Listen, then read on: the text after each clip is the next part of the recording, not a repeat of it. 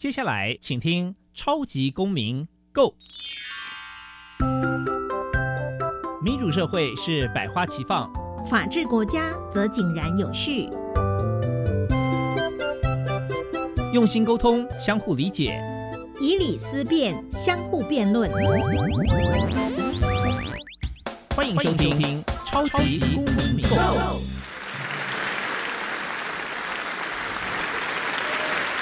各位听众朋友，大家好，欢迎再次收听《超级公民购》。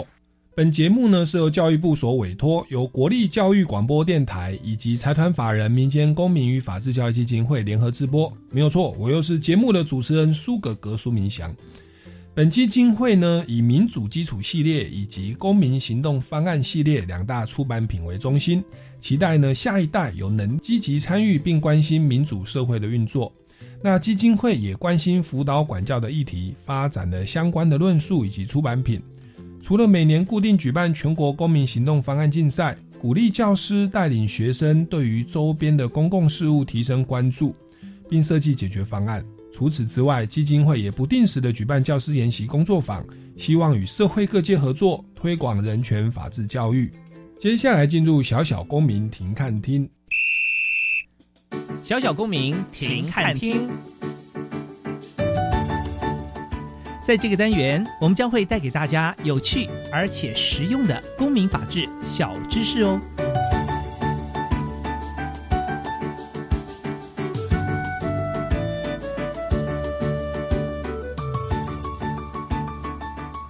联合国大会在一九九零年十二月十八日所通过的。保护所有移工及其家庭成员权利国际公约已于二零零三年七月一日生效，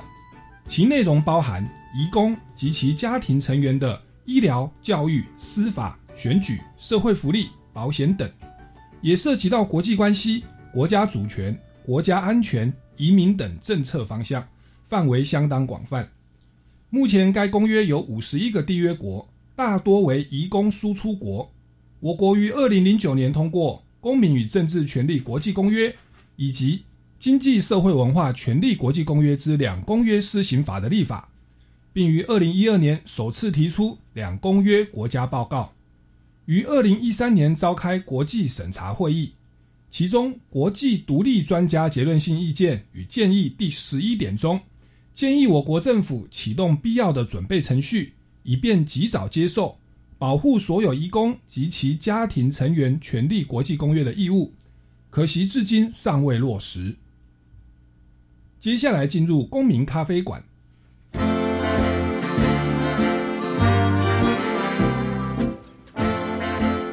民咖啡馆，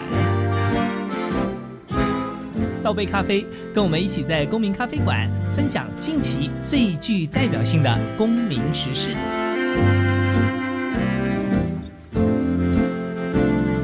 各位听众朋友们，大家好，欢迎再次收听《超级公民购》。那今天呢，我们要来谈的主题呢，是也跟我们的台湾的人权有关哦。因为我们知道台湾这个虽然不在联合国的这个正式会员国，但是我们在追求这个人权的保障啊，绝对不落人后。所以，我们今天要谈的主题呢，其实是跟人口贩运的防治有关。特别是针对于这个外籍的渔工哦，其实我们前面之前有些节目也在聊这个主题啊，我觉得是我们现在台湾的人权要去关注的一个重要的议题哦。那今天要跟各位聊的公约呢，是二零零三年七月一号生效的这个保护所有移徙工人哦，简称移工及其家庭成员的权利国际公约。好，那这个国际公约它到底规定内容是什么？那台湾在呃这方面的保障呢，有没有符合国际的标准？这是今天我们要来谈的议题哦。那所以我们今天呢，特地邀请到这个呃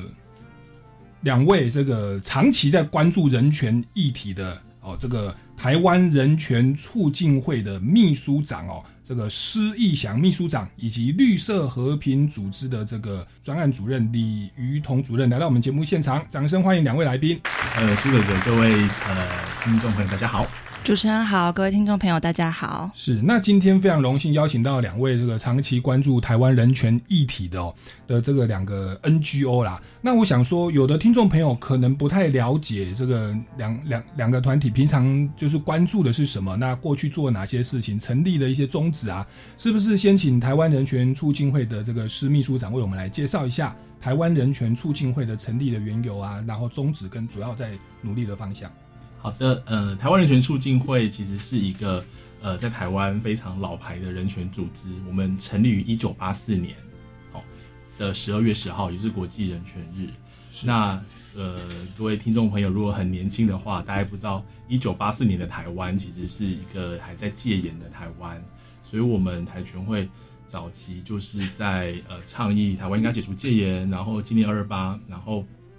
去争取就是。呃，在台湾的每个人都应该享有基本的这个权利，尤其我们又有那个宪法保障的这个人权清单哈。台全会从我们的名字就可以知道，我们是一个综合型的人权团体。我们对于各种形态的人权受害者都会呃高度关注，然后进行相关的倡议工作。那我们今天谈的这个外籍移工呢，其实。在台湾，因为没有公民的身份，所以呃，不管是法律还是制度哦，甚至呃社会大众，其实对于他们都有很多的压迫啊、歧视啊、污名。那所以呃，移工在台湾其实或者在其他国家都是非常重要的人权议题。所以呃，台全会跟很多伙伴团体都一起在呃关注各种样态的移工，然后希望可以呃倡议让他们在台湾可以有一个尊严。的像一个人一样的这个呃尊严工作，跟在台湾呃一个不受压迫的生活是。那待会我们这个保护所有移工及其家庭成员的权利国际公约啊，很多的具体内容就要来请教一下施秘书长。那以及在台湾的一些执行的状况跟困境哦，对，再请您为各位做说明哦。那我们另外一位来宾呢是绿色和平组织的专案主任哦，李于彤主任。那绿色和平组织。我们也是常常听到，是不是在跟我们来简单做一下说明的？好啊，大家好。呃，其实绿色和平是一个国际的独立的这个非政府组织。那其实我们总部设在荷兰，目前已经有超过五十年的历史了。那在台湾也有超过十年的时间。其实我们这个组织最主要就是希望大家可以可以唤起大家对于环境保护的重视。那透过一些调查、研究、揭露真相的方式，去让大家看到说我们的环境正在被破坏。那希望唤起大家透过行动带来改变。那在台湾的部分，其实呃海洋一直是一个我们非常重要的专案。其实，在讲到渔工人权这个议题上面啊，不仅是因为绿色和平也深深相信。人权是普世价值，是应该是我们每一个人都要去重视以及捍卫的。另外，也是因为我们发现，其实这些海上的强迫劳动案件，或者是人权剥削的案件，它其实和环境和海洋的迫害是息息相关、互为因果的。简单的来说，就是这几十年来啊，我们发现，其实呃，海洋中的渔业资源是逐渐的在减少。那主要原因就是因为过度的捕捞。那过度捕捞，也就是说，在这些没有鱼的情况下呢，台湾的船，因为其实这样讲好了，台湾的远洋渔船啊，其实是全世界第二大的，不知道大家知不知道？所以在这么样强大的这个渔业实力状态下，其实台湾的船是捕了非常非常多的鱼。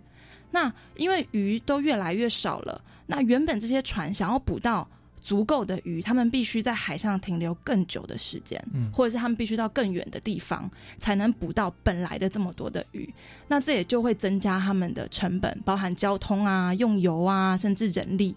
所以有一些不孝业者，他们为了去降低他们的成本，他们就透过剥削渔工、强迫劳动的方式，比如说要求他们长时间的加班，不让他们休息，甚至是不给他们薪水等等的方式。所以我们就发现这样的一个。恶性循环是存在的，那也就是为什么作为一个环保组织，我们希望透过捍卫人权的方式来保护海洋。嗯嗯，台湾的这个渔工比较多是东南亚的渔工，对不对？对，台湾的嗯外籍渔工主要来自东南亚，那呃印尼是最大的来源国，那再来就是菲律宾。是，那因着海上的资源越来越少，所以就变成捞鱼的成本变得更高。那怎么样转嫁成本，就是变成。在有点剥削啦，这个外籍的移工，那他们也不是台湾的民众，也不知道怎么跟立法委员就这这个陈情哦，也没有投票权，我们政府也不太理他。那其实就我所知，很多其实新闻媒体有在报道，国际人权组织其实有在关注台湾的这个现象哦。那其实我们在推动所谓的平权婚姻，或者是各方的这个共同的价值哈，这样的一个世界的同盟，哎，可是，在这一块。我们还蛮资本主义的，还蛮剥削的哦，所以，我们今天要来好好来 来聊一下哦。那我我我想，首先，我们听众朋友应该对于这个所谓的二零零三年呐生效的这个联合国通过的《保护所有移工及其家庭成员权利国际公约》这个内容，或者它的背景或宗旨，也许不太清楚哦。那是不是这边可以请教两位来宾，为我们简单来说明一下这个公约的内容有？可能就挑里面跟台湾比较有关的部分，或者我们可以去改进的部分。我我怕讲出来大概要一个礼拜哦，七天的节目，来跟我们稍微来提提提点一下这个公约内容啊的重点是什么？呃，其实呢，确实这部公约它条文真的非常的多。那但是我还是稍微谈一下这部呃保护移工及其家人公约，它是联合国九大核心人权公约的其中一部公约哈。就是整个九大核心人权公约很重要的，我想各位听众如果长期听呃我们的这节目的话，应该都知道，呃有像是世界人权宣言，好，还有两公约，好，公民政治权利公约跟经济社会化，呃经济社会文化权利公约，好，这三部公约在支撑着整个联合国人权的体系，哈，人权宣言跟两公约，它其实是在规范所有人。哦就是说，这个世界上的每一个人其实都应该享有呃，包括公民权、政治、经济、社会文化这五大范畴的基本人权。哦那其实一我们今天谈的《移工公约》呢，基本上相关的权利内涵没有超出这五大范畴。哦，那它只是呢，以这呃五大呃基本的人权五大范畴呢。再根据移工的特殊处境，因为移工它是一个呃跨国移动哦，从他的呃母国，然后呃到这个就业国，它中间可能有一些移工，他还要经过第三地等等的。那这整个过程呢，我们怎么样来透过呃一部完整的呃为移工量身打造的公约哦，来呃制定它的相关的这个规范？所以这部公约它就真的就是。呃，把移工当做一个人，好，作为一个人应该享有的，像是生命权，哦，然后呃，公平审判权，然后自由迁徙的权利，家庭团聚权，哦，尊严劳动等等的，其实这一些公约都谈得非常的清楚。虽然现在台湾哦，呃，还没有呃通通过这一部移工人权公约，那不过呢，早在呃呃以前在两公约的这个相关的审查的时候，就已经指出。台湾现在大概六十七万的外籍移工，呃，其实呃是处在一个呃，不管是所谓的呃制度的歧视，或者是在实际工作的情况下受到不管是移工呃中介还是雇主的剥削，或者是呃我们社会大众其实呃一一般社会大众在不了解移工的文化呃他们的脉络哦或者不懂他们语言的情况下，往往会产生一些。呃，就是所谓的歧视跟污名，那呃，包括像是刚刚于彤谈的这个海上的这些远洋渔工，呃的处境，可以说是这各种不同样态的移工里面，呃，处境最糟的。呃，就算没有通过移工公约，哈，台湾的移工也，呃，其实没办法通过两公约的检验。嗯，那但是呢，今天我们呃，其实如果在呃通通过。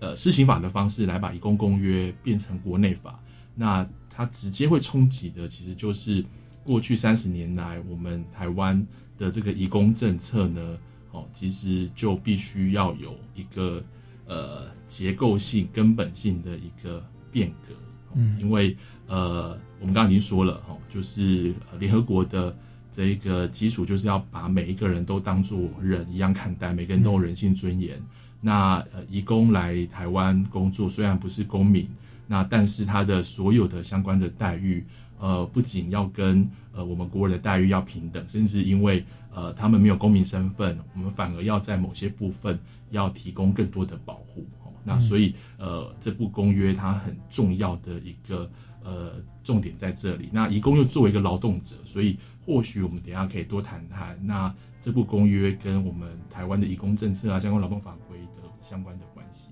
是啊，人权是普世性的啦。那台湾如如果现在对于移工的法令还是之前的那些，那毕竟我们有长期是在比较戒戒严哦，然后比较没有人权保障的地方的的这个阶段。那后来我们国内的人权有慢慢的在提升，可是针对本国人公民身份的，那在移工这一块，他们长期没有投票权，无法发声，我们社会又给他一些歧视，就变成他们一直没有被关注哦。那直到最近呢，也许是国际的压力或我们人权团体的自觉跟推动，哎，我们开始注意到这一块哦。刚刚提到有六十十七万的移工哦，哇，我我常常去吃生鱼片啊，对，这很很感谢这这一些你说大多数是印尼的朋友哦，为我们这个人民这样的一个付出哦。那我觉得基于普世的价值，基于爱心，我们本来就该这么做哦，倒不是说只为了所谓的国际的声望或眼光了哦。那我想这边就来请教一下，呃，目前的这个国际公约有对于这些移工的生命权啊、公民权乃至家庭成员有一些保障，那是不是可以请两位来宾来跟我们稍微说明一下，台湾目前的法制规定是如何？那现在的一些漏洞是什么？那我们现在我们政府要开始来重视这个国际公约啦，在二零一三年对不对？召开了国际审查会议，那国际的专家意见叫我们政府要来启动准备程序哦，希望我们也可以。实质上成为这个国际公约的一个执行的会员国啦，大概是这样的概念。那您觉得我们现行的规定大致是如何？有哪些漏洞？那我们为了应应这个国际公约，我们的劳动相关法规可以往哪个方向去改变呢？好，呃，我觉得就如果以我们看刚刚主持人提到这个移工公约来讲，哈。绿色和平这边，其实我们想要强调的是，这个份公约里面有一个很重要的概念，它在第二十五条的地方强调了国民待遇原则，也就是说，这些乙洗工人他在工作报酬，还有包含呃包含，比如说他的这个劳动环境跟条件的状态下，他都不应该要低于。就是呃，所谓该国的国民，大家应该是要一致的，不歧视的。但是在外籍渔工的这些呃待遇上面，我们可以看到，台湾目前是采用所谓双轨制，也就是说，有一部分的外籍渔工，他们并不适用台湾的劳基法或就业服务法，它适用的是完全另外一套法律，叫做境外聘雇法。嗯那它就使得这样子一批的渔工跟台湾的劳工们，甚至是有部分的外籍渔工是有差距的。嗯，简单的来讲，其实呃，整个外籍渔工我们在台湾可以分成三个层次，最上层的可以说是跟台湾老公一样的这些外籍渔工呢，是在严禁海上。沿近海的船只上面工作的外籍渔工，他一样也是外籍渔工哦，他一样也是印尼来的、菲律宾来的，只是他工作的这个船呢是在台湾的经济海域，就是两百海里之内比较近的。那他们适用其实是劳基法跟就业服务法，可是呢，第二层的渔工呢，他就是我们刚刚讲的使用境外聘雇法，这些渔工他们。工作的船只是所谓的远洋渔船，所以就是会去公海捕鱼，会到大西洋啊、太平洋、印度洋比较远的地方，有时候一趟就是六个月、一年没有办法回到港口或回到就是呃停留这样子。对，那这样这一些外籍渔工呢，他们适用的是境外聘雇法，在很多很多劳动劳动条件和保障下，都和劳基法是有差别的，包含最低薪本呃最低的这个薪资保障。比如说劳基法，我们现在是一个月大概两万五左右嘛，但是呢，这些境外聘雇的外籍渔工，他只有四百五十块美金，四百五十块换算成台币大概是一万多块，哎呦，完全是劳基法的一半。是，对，那包含其他，比如说他在保险的部分，他也没有所谓可以享受健保，嗯，好劳保这些，所以其实他在整个待遇上面是有差的。那除了这个之外，我们甚至还有第三种外籍渔工，他们呢是在一样是在远洋的渔船上，但是呢，他们在的这个船呢，挂的可能不是台湾的旗子，是挂的是外国的国旗。但是其实实际上，投资经营拥有这艘船的人是台湾人，背后的金主是台湾人，这个条船出去捕的鱼后获渔获赚的钱也是台湾人拥有的获利的。对，那在这个第三等级的外籍渔工呢？台湾目前的政府是完完全全没有保障任何的劳动条件规范的。你给他一个月三百块，台湾政府也不会去管。嗯，嗯对，那我们就回过头来看，我们提到这个《移工公约》里面，他所谈的这个国民待遇，必须要跟该国国民享有一样的这些保障或待遇的时候，我们是怎么样的去对待外籍渔工的？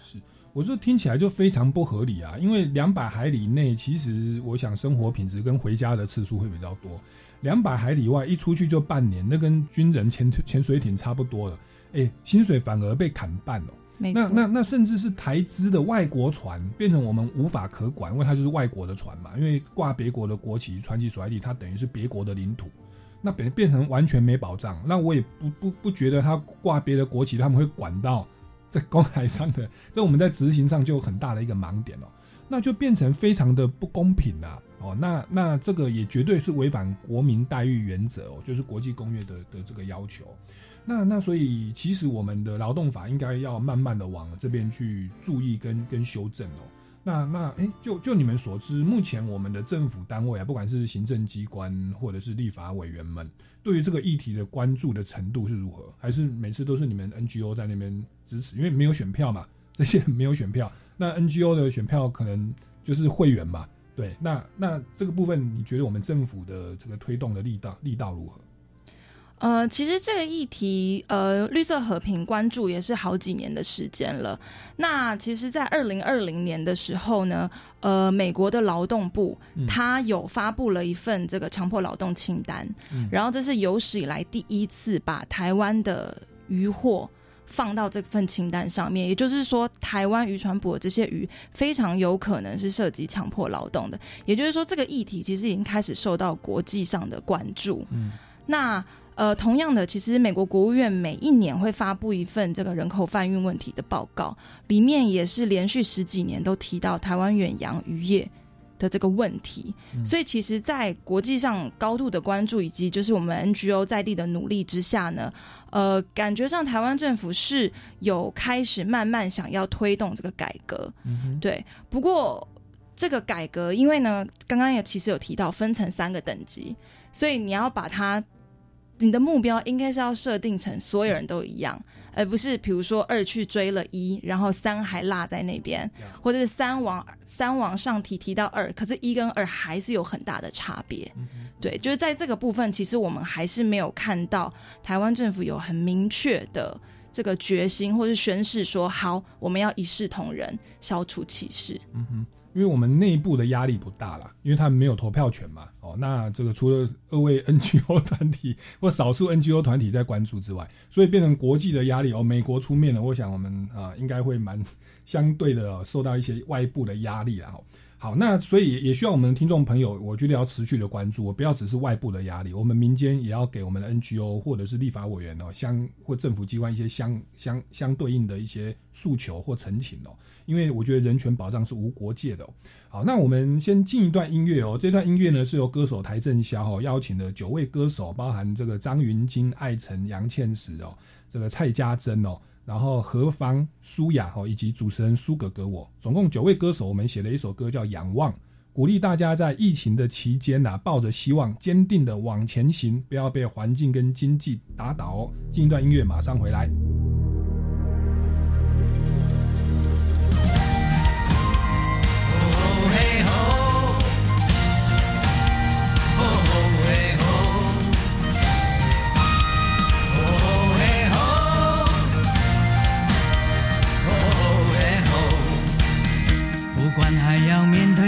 多少的困难，不管还要迎向多少的风浪，我想让你了解，你从来不孤单。不管还有多少恐惧在扩散，不管还有多少不安在弥漫，我祈求你永远不会失去盼望。是如此脆弱，像融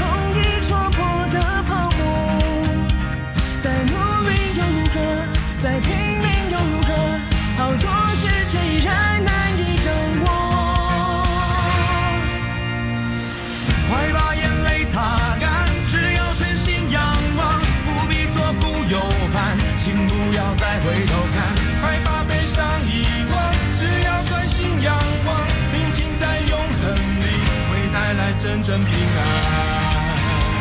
哦嘿吼，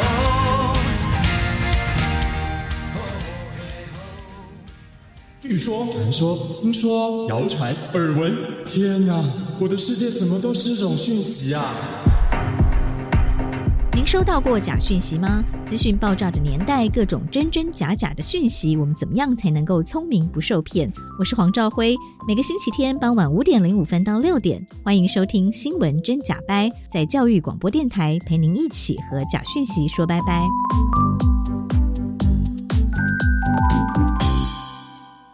我的孩子会不会交到坏朋友啊？如何和孩子讨论适当地使用三 C 产品呢？孩子长大了，还需要我的陪伴吗？超过一百个亲职课题都在我和我的孩子亲职教育系列手册里。透过简单的小提醒，让您成为一位超称职的爸妈。欢迎有兴趣的家长直接上教育部家庭教育资源网出版品专区免费阅读，随时下载。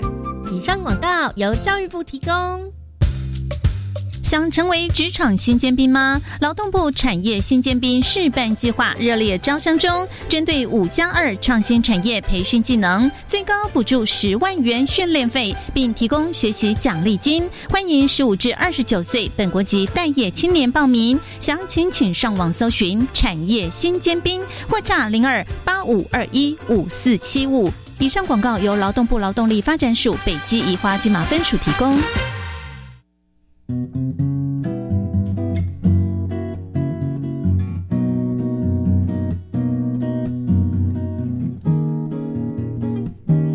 是苏命苏米恩，你现在收听的是教育电台。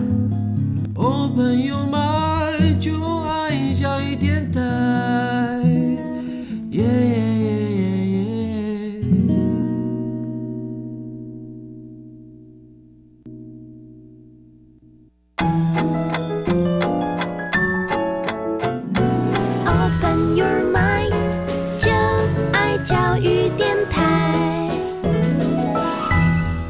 众朋友们，大家好，欢迎回来《超级公民购》。那今天谈的议题呢，其实算是国际关注台湾的一个人权议题哦。台湾这些年来不断在提升国内的人权标准哦，那包含平权婚姻啊，那言论自由啊，各方面的保障。可是其实我们对于外籍渔工啊，就是特别是东南亚这些帮着台湾的人民在。在捕鱼的哈，让我们有海鲜可以吃啊，哦，有生鱼片可以吃的这一群移工啊，以印尼为主哦，大概有六十七万人。其实我们长期以来对于他们的人权保障，包含生命权、最低工资、休息权等等，都是有所忽略的、那这样的一个状况，一直到二零二零年，美国政府提出了一个报告，把台湾的这个渔工啊列入所谓的很有可能是强迫劳动的这个这个这个产品哦。那以及这个人口贩运国的对象哦，所以这个对于我们所谓标榜人权治国哦、人权民主的台湾，其实我觉得是蛮蛮蛮需要去改善的一个议题哦。所以我们今天就邀请到这个长期关注我们人权议题的台湾人权促进会的秘书长施义祥先生，以及绿色和平海洋专案的主任哦，这个李于彤。主任哦，来到我们节目的现场。那刚刚在第一段节目，他有跟我们聊到哦，这个台湾的现状，我们的法规啊，把这个劳工的保障啊，移工的保障分成三等级啊，两百海里内才有最低工资，两百海里外的居然差不多就一万两千块，等于是最低工资砍半。那如果是台湾人投资的外国籍的船舶，那那些劳工几乎是没有保障哦。那那这样子的一个状况啊，其实是一个蛮蛮需要去改善的现象。那那当然我们会希望说追上国际公约啊。我想这边有一个小小的问题想请教一下，我们这个国际公约叫做《保护所有移工及其家庭成员哦权利国际公约》。那保护移工我们当然可以理解啊，但是其实好像很少国际公约或法律会说把家庭成员诶也放进来。这个部分是不是可以请教一下这个来宾？为什么还要照顾到这个所谓的家庭成员？好的，呃，其实我们在上一段节目有提到整个呃联合国保障人权的精神，就是把人当一个人来看待，尊重这个人性尊严哦。那，我想呃很多这个呃台湾的不管是官员、一般社会大众或是中介雇主，其实很难想象呃为什么我们谈移工还要保护他的家人哦。那从这个问题，我们大概就可以呃去反映出，其实台湾的过去三十年的移工政策，基本上只把这些来自东南亚的外籍移工当做一种用完即丢的劳动力，哦，而而没有去想去把移工当做一个有尊严的人来看待，哦。那其实我们都知道，呃，一呃，任何人他的家庭团聚权是非常重要的一个权利，所以呃，当我们呃就是呃引进移工，哈，那其实就要去想象，那这个移工他有家人，他有他有婚姻关系，他有小孩，那作为一个人，当然就是家庭团聚权就也应该要跟他的工作呃是放在一起来思考的，好。那但是我们整个移工政策是不仅是在这方面断呃是断裂的，甚至除了我们刚刚谈的非常多这个呃在海上工作的渔工之外，呃其实我们台湾呃面临一个高龄少子化的一个社会，很多的家庭都会需要所谓的家庭看护工，呃在家里来照顾小照顾长辈，然后。呃，来解决台湾很严重的这个长照的问题。那但是我们呃一样就是大批来自印尼的女性的移工，他们同样不适用劳基法哦，他们没有基本薪资，然后他们长时间工作，甚至他们呃工作场域就是雇主的家中哦，很多的这些呃像看护工，他们就是跟阿公阿妈睡在同一张床上，就是。呃，去去照顾他们这样，嗯，但是呢，其实呃呃，这些义工他们，即便他们有缴纳健保，有加入健保，好，那但是当如果他们在台湾怀孕了，好，能不能够呃去享有我们的这个，不管是劳基法还是呃相关，就是享有相关的跟呃母性保护的这一些。呃，医疗医疗照顾的权利等等的，好，其实他们都呃几乎没有办法去怀孕一怀孕，然后或者是生下小孩之后，呃，他们可能也被被迫要跟孩子分离，因为他们为了工作，可能就必须把他们的孩子呃去送到一些一些机构去，比如说像关爱之家，呃，就呃收呃收留了或照顾了非常多所谓的无国籍儿童，哦，那像这些都是。台湾呃亟待解决的问题，那呃其实呃所谓的移工的这个呃家庭的这个团聚权，在公约里面呢，它甚至会保障呃这些呃移工的孩子要享有国籍权，甚至呃他们在台湾也应该享有呃呃刚刚雨桐说的国民待遇，他们要有这个相关的这些呃教育的权利。甚至如果台湾的社会住宅，他们也应该要有机会可以去申请哦。其实是整个移工整个移工公约，它是一整套的在想，当一个外籍移工到了一个就业国，呃，他不仅只是要谈他的就业的问题而已，而是要想这个人在这边怎么样呃有尊严的生活下去哦。那但是呃公约其实写的很理想，但是在台湾哦要。呃，要实现还有一段非常非常漫长的路要走。是，其实他们对于台湾的贡献，刚刚从愚公哦，一直聊到长家庭的照顾啊，那特别台湾已经进入老人化的社会，六十五岁以上已经超过百分之七了，其实都需要这个所谓的印尼。为或者是这个很多的这个义工哈来来来照顾，那他们来这不能说因为他们经济弱势，我们把他当工具人呐，把他当机器人呐，他们也是有人权的。那这真的是我们台湾过去长期以来，我不晓得是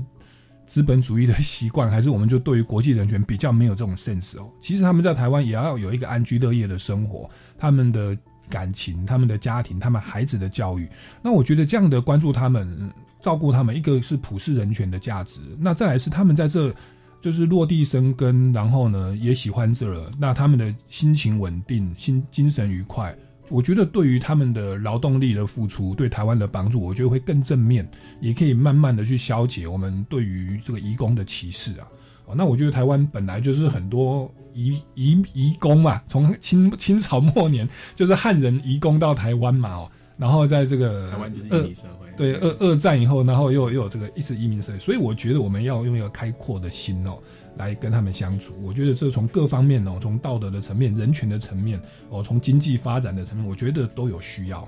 好，那既然聊到这，我想就来聊一些真实的案例，好不好？我记得二零一九年的这个八月二十八哦，有一位就是来自菲律宾的，也是东南亚的这个女性移工，她被发现在这个苗栗的鼎元光电厂内哦，被俗称这个化骨水的这个药水哦喷溅到下肢，那应该是化学的药水哦，导致双腿很大的面积哦化学性的灼伤哦腐蚀，最后死亡了。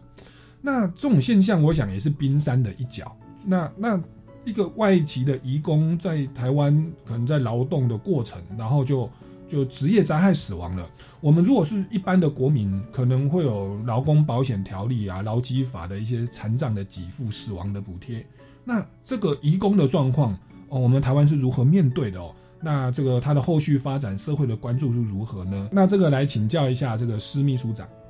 好的，呃，其实这真的就像呃主持人所说的，这是冰山一角，这绝对不是一个个案哦。那像这样子的一种呃典型的一个工作伤害的的移工案件哦，那就像呃这一次这一案呃所谓的化骨水案，其实我们要检讨的其实就是说它怎么会发生的。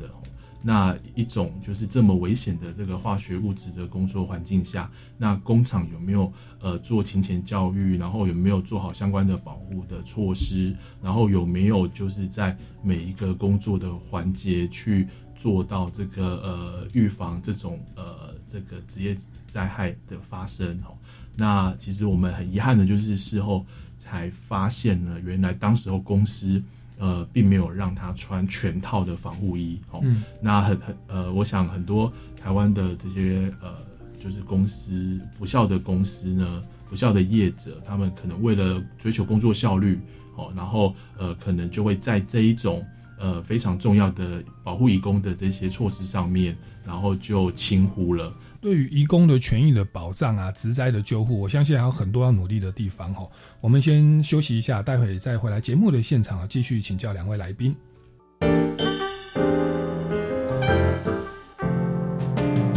Open your mind，就爱教育电台。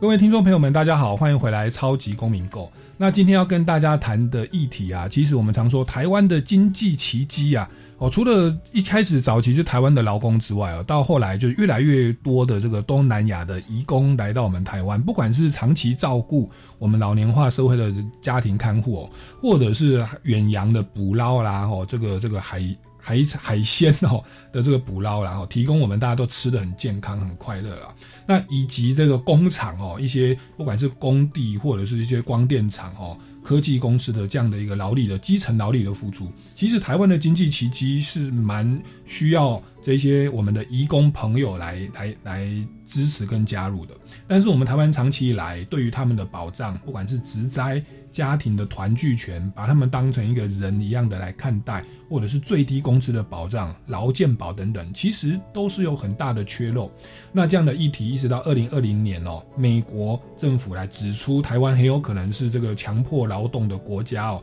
是人口贩运的输入国。我们政府来开始来重视这个议题哦。那其实长期以来，我们的许多的 NGO 已经在关注这个议题了。那我想就接着要来请教一下这个绿色和平组织的李于彤主任。就是之前我也看到一个新闻，是所谓的大旺号哦，这个可能是渔渔渔工的问题哦，好像是不是他们在劳工跟在休息权上出现的一些状况？这个部分也会问为我们说明一下好不好？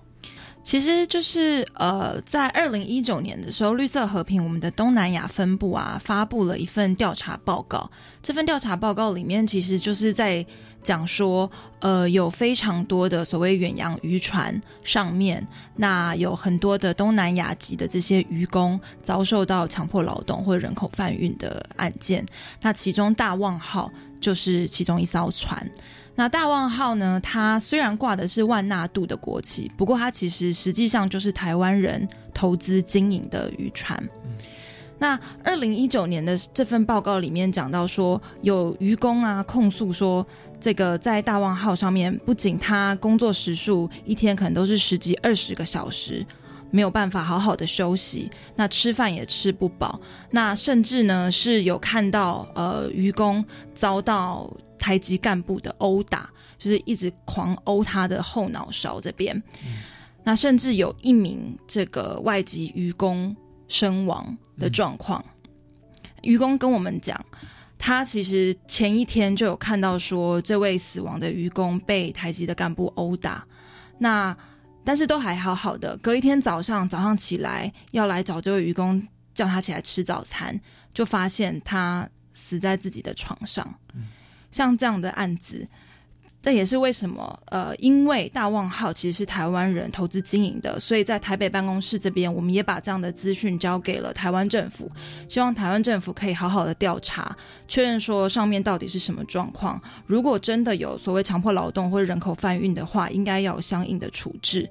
但其实这件事情到二零二二年两年多的时间了。其实台湾政府一直以来都没有公布任何的调查报告，反而是在今年年初的时候，美国的海关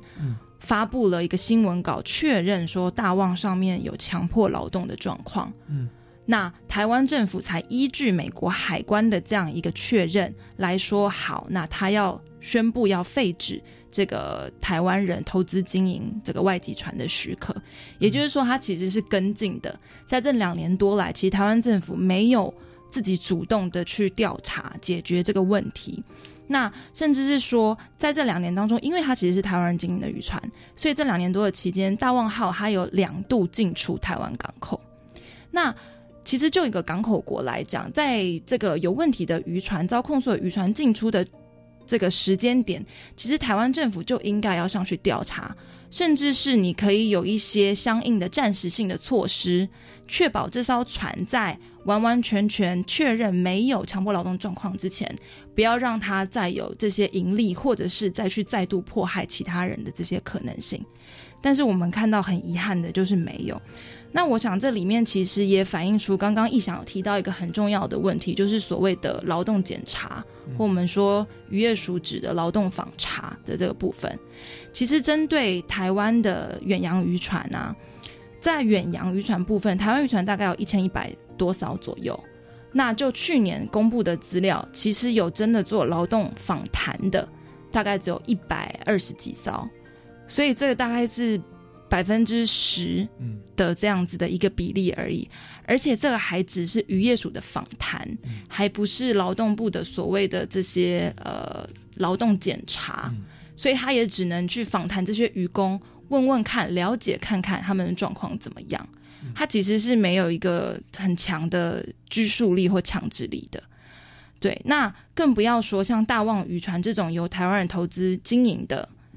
是完完全全不会接受任何的劳动检查，或者是访谈或访查的，那这就是一个很大的漏洞。一艘有问题的船，他来到台湾港之后，即便他做了什么坏事，他知道他不会被发现。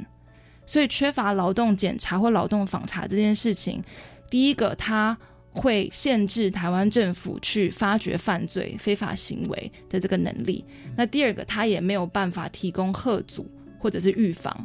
因为其他的权益船，就是像这种挂外国旗的渔船，它进到台湾港口，他会觉得，反正它不会被查，嗯，这就是一个很大的漏洞。嗯，那这也是我们一直在倡议说，我们不希望呃持续的在看到这样子的有可能有问题的渔船，他们呃钻这样的漏洞，嗯，然后让台湾的这些远洋渔获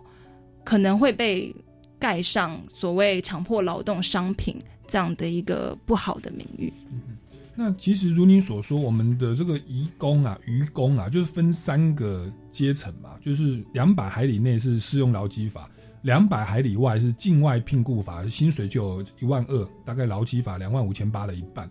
那现在这更可怕是这个，您刚刚说到这个大旺号，它就是台湾人投资，可是挂外国的国企啊。那就是外国的领土啊，所以我们的的检察官、警察应该也觉得举证也困难，然后又我们的国际外交关系有一些困境，也没有什么刑事、什么司法引渡权等等侦查权，就变成就变一个司法的漏洞。可是实质上却是台湾人投资哦，哎，就你们所知，这个百分比大概多少啊？因为这种外国船，它在整个你刚刚说有一千一百多艘船哦，它的百比重大概多少？呃，应该是说一千一百多艘，这个是台挂台湾旗的远洋渔船。对，那就渔业署目前公布的所谓挂外国旗，然后是台湾人投资经营的渔船有两百五十五艘。OK，可是这些都只是有。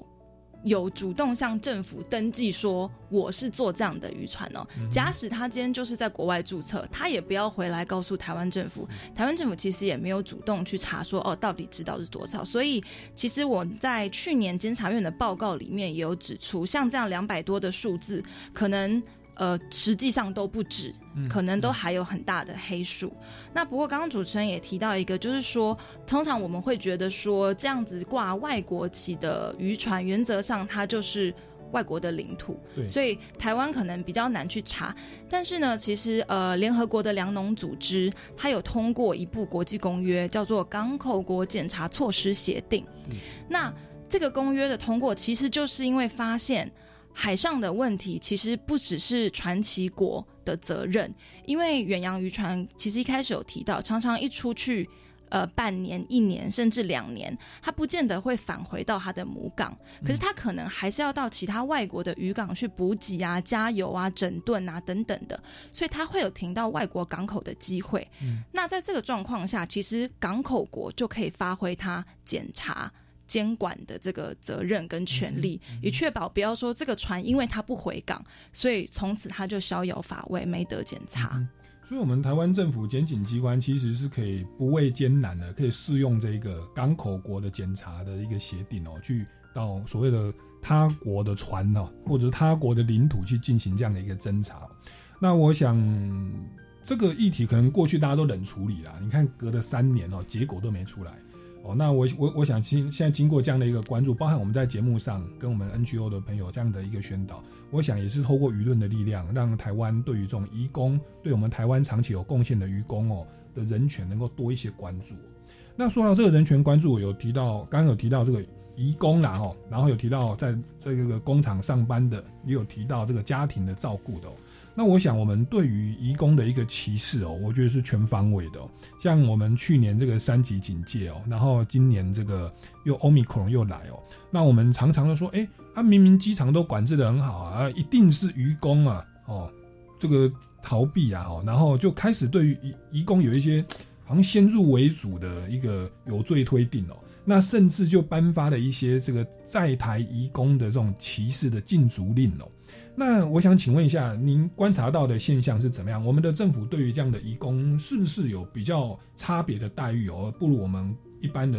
人权的标准哦？那这样的一个歧视性的对待，我们应该要如何用正确的态度去面对，并且加以改善呢？是呃，这个问题非常的好，因为其实在没有疫情的时候，我们就已经看到我们呃三十年来的移工政策就是如何的去。呃，歧视跟压迫我们的移工，那在呃疫情期间，更是让这整个压迫体系被浮上台面。那像刚刚主持人提到的这个苗栗呃县长所颁布的全县移工禁令，这是呃当时候呃不仅是引发国内这个的热议哦，甚至呃我们台全会就接到呃非常多国家的媒体都打来问这到底是怎么一回事哈，就是成为这个呃台湾的国际的一个丑闻。那我们常常说，其实那个 COVID-19 病毒它不会因为你是这个台湾人，所以我就稍微让开一点；那你是义工，我就让你染疫哦。那呃，这呃苗栗电子厂那那一波，其实呃其实早呃呃有台湾人也有义工染疫，那当然呃义工比较多没有问题。那但是为什么只选择义工来做这个禁止他们？这个呃外出的这个禁令其实完全没有道理的，所以我们台全会在第一时间就写公文去问指挥中心说，呃，以这样子就是违反公约、违反宪法的这个呃人身自由的这个呃禁令呢，到底呃有没有呃违法的这个问题？那呃那其呃最后指挥中心给我们的公文就是说，呃这个确实是一个有问题的禁令，它违反相关的这个人权的。规范，但是那个时候其实禁令已经已经解除了。哦，那其实呃这件事情呢，呃其实除了苗栗县错误的禁令之外，我们会认为劳动部责无旁贷。哦，怎么说呢？哦，其实这个台湾其实有很长的一段时间是呃呃零本土确诊，我们防疫做得非常的好。嗯，那这些电子厂的这个移工住宿的状况，劳动部也完全都都清楚，雇主大家都清楚。那呃，移工的住宿环境是怎么样呢？哦，其实就是那一种住宿环境非常的差，然后呃，超过五人以上的同宿，呃，可能八人、十人，就是挤在呃密闭的这个宿舍里面。嗯那呃，在疫情期间，这样子的一个住宿环境，其实是就是一个高风险的一个确诊的环境，但是劳动部就放任这样子的情况不管，然后等到电子厂疫情爆发，呃，他才紧急的，就是呃，几乎可以说是让移工们逃难，然后把他们的家当放在垃圾袋，然后就是呃堆在地上哦，那就是对移工非常的呃不尊重，那呃。就是等到事发之后才做这些处理，其实就为时晚，而且已经造成这个移工的这个呃歧视污名已经被社会大众呃所看见。嗯那呃那呃我们会会觉得，呃我常常就说台湾呃在整个亚洲哈，我们面面对其他这个呃像中国啊、北韩啊或很多东南亚国家的政治呃自由程度很高，我们台湾是一个。呃，亚洲的自由、民主、人权先进的国家，嗯，但是当我们看到我们的政府如何对待呃外籍移工的时候，我们其实是一个糟糕透的一个落后嗯到不行的一个国家。那这个嗯是台湾要要背负的一个恶名嘛？那我觉得，呃，台湾政府真的要好好的去呃彻底的去结构性的修呃大力改革我们的这个移工政策。嗯哼，那我想借由今天的节目，我们听众朋友、政府啊、民间 NGO 应该，我想包含国际啊的人权啊，都会来持续的关注这个议题哦。在过去真的是忽视了这一块。那我们因为节目时间关系哦，最后是不是再请两位来宾为我们做一个简短的总结跟补充呢？相信各位听众朋友也呃有学习到说，其实台湾真的是一个远洋渔业的强权啦。所以在这么庞大的实力下，然后有这么庞大的经济利益下，我想去做到完全呃不歧视，做到同工同酬，做到给这些外籍渔工最基本、最基本的人权还有劳动保障，我觉得真的是责无旁贷。那再加上这不仅是一个人权的议题，其实保护渔工，另外一方面来讲，我们也是在守护我们的海洋，守护我们的环境。嗯哼，呃，其实呃，我恳求就是各位听众朋友呃，去呃想想我们吃的海鲜，然后想想是哪些人在照顾我们家中的长辈，想想我们台湾的这个各种的呃订单，让我们的经济可以呃成长，然后。呃，包括我们呃这个农业缺工的问题，我们吃的很多蔬菜也都是很多义工的这个贡献。嗯那当我们看到这些贡献的时候，其实我们不应把不应该把外籍工当做他者，而应该呃把他们当做我们，就是我们台湾这块土地上共同打拼、共同生活的我们。嗯哼，嗯哼。今天非常感谢台湾人权促进会的施义祥秘书长，还有绿色和平组织的李瑜彤专案主任来我们节目现场哦。那也希望各位听众朋友借由今天的节目，可以来呃多多支持我们的 NGO，然后呢多多来关注我们的人权议题，甚至对于立法委员、对政府机关能够有多一些的这个陈情与诉求。那各位听众朋友，如果对于今天的节目内容还有任何的建议或疑问，也欢迎到脸书粉丝专业超级公民购来留言。那我们今天节目到这边告一段落，下个礼拜六下午三点零五分，我们空中再见，拜拜。